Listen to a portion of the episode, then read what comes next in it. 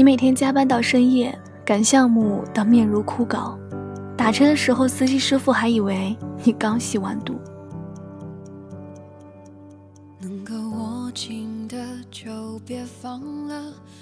你每天挤同一趟地铁上班，在沙丁鱼罐头一样的车厢里，防备不知道从哪儿伸出来的咸猪手。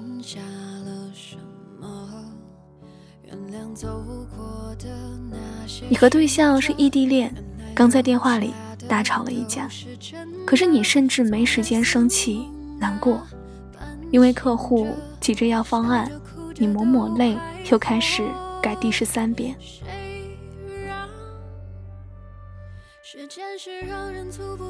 可是最后，升职加薪的名单里没有你，你觉得不公平？评委说不服气可以走。回到家，房东又要涨房租。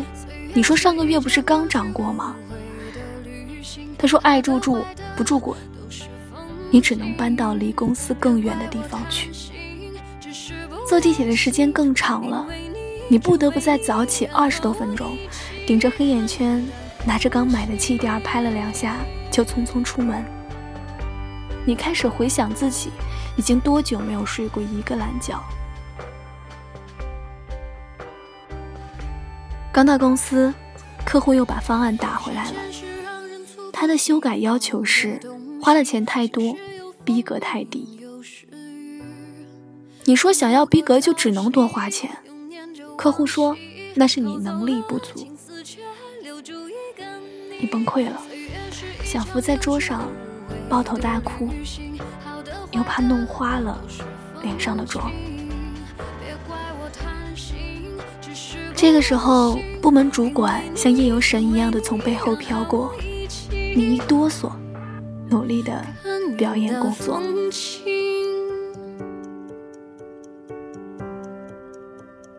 嗨，你好呀，我是佳丽，上好佳的佳，茉莉的莉。你还好吗？谢谢你点开了我的节目。家里在这里陪你入眠。有的时候你会想，我到底做错了什么？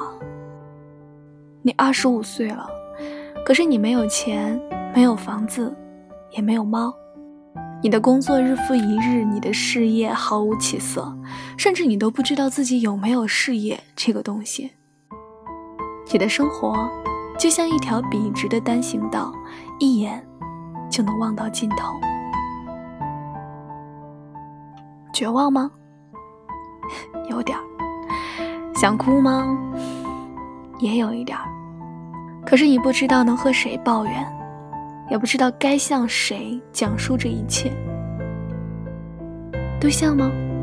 你知道他和你一样累，甚至比你更辛苦。爸妈？你知道这些年，他们已经心力交瘁，怎么忍心再害他们为你担心？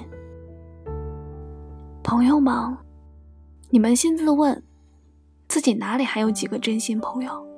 你怎么敢随便的暴露内心的脆弱？于是，在每一个无眠的夜里，你都在逐渐的失去感受快乐的能力。这个世界让你染了病，心脏在将死，肌肤在麻木，就连舌苔上的细胞都在一个个死去。你发现自己已经很久没有开怀大笑过，对象的爱抚让你毫无感觉，甚至吃美食的时候都不再有快感。你不知道自己为什么还要努力，甚至不知道自己为什么还要活着。在一次体检过后，你发现自己陷入了严重的亚健康状态。长时间不规律的作息和高强度的工作摧毁了你的生理机能。现在的你，灵魂苍白，肉体无力，就像一张被撸过鼻涕后揉成一团丢进垃圾桶的废纸。你想，自己可能快抑郁了。是啊，在这样的生活里，谁还能没有一点抑郁的情绪呢？你终于鼓起勇气向别人诉说你的处境，你也不知道自己想得些什么。一些建议，一些同情，也许这些都不是你想要的。或许你需要的只是一次倾听。你的压力真的很大，比累更可怕的是看不到未来会变好的希望。可是，真的有人能理解你吗？他们只是好奇，这么开朗的一个人，为什么情绪也会突然的失控？你不想变成茶余饭后的谈资，于是你封锁了自己的内心，不再和别人谈论抑郁或者生死，装作若无其事的样子继续生活。你看上去已经没事了，其实。你只是在扮演一个正常人，这样的流程按部就班，你的表演驾轻就熟，朋友们都高兴的为你庆祝，他们说过去的那个乐观向上的你又回来了，你仿佛听到他们心里松了一口气的声音，可是黑暗仍在心底继续蔓延。像一条虫子一样慢慢蛀空你的心脏，你只是学会了如何把它掩饰的干干净净。但如果这个时候有人来敲你的心，一定会听到空洞的回音。后来有一天，你从床上醒来，忽然一动也不想动。甚至想就这样离开这个世界算了。手机推送的新闻里，你看到又一个女孩从楼上跳了下来，你心里浮现的却不是惋惜，而是理解。于是你推开窗，仰躺下去，整个天空都落进你的瞳孔。你发现云彩真美，心想：我怎么早没跳下来？他们还在问你，为什么死的毫无征兆？然后你醒了，原来这只是一场梦，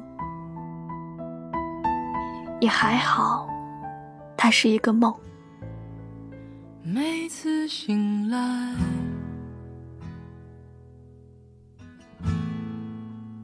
开始期待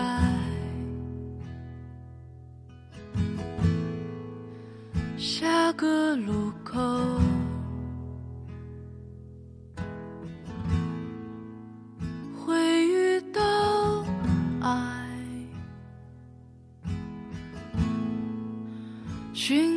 着什么？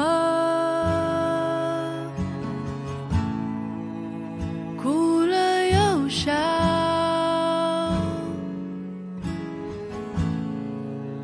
丢失过什么？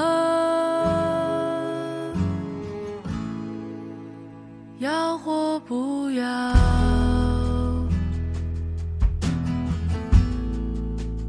有谁？知道，看一世人潮，我和你荒诞美好。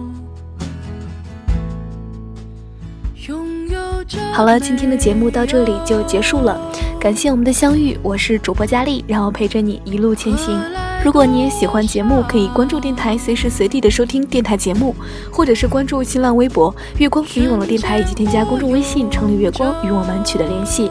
如果你想要收听更多佳丽的节目，可以关注佳丽的公众微信“佳丽”。如果你想要把喜欢的文章变成声音的话，可以关注佳丽的新浪微博 “lte 王佳丽”与我取得联系哦。喜欢佳丽节目的耳朵们呢，也可以加入到佳丽的后宫听友群七四六九七九四六一，我在这里等着你，把你的故事讲给我听。我们下期节目再见吧。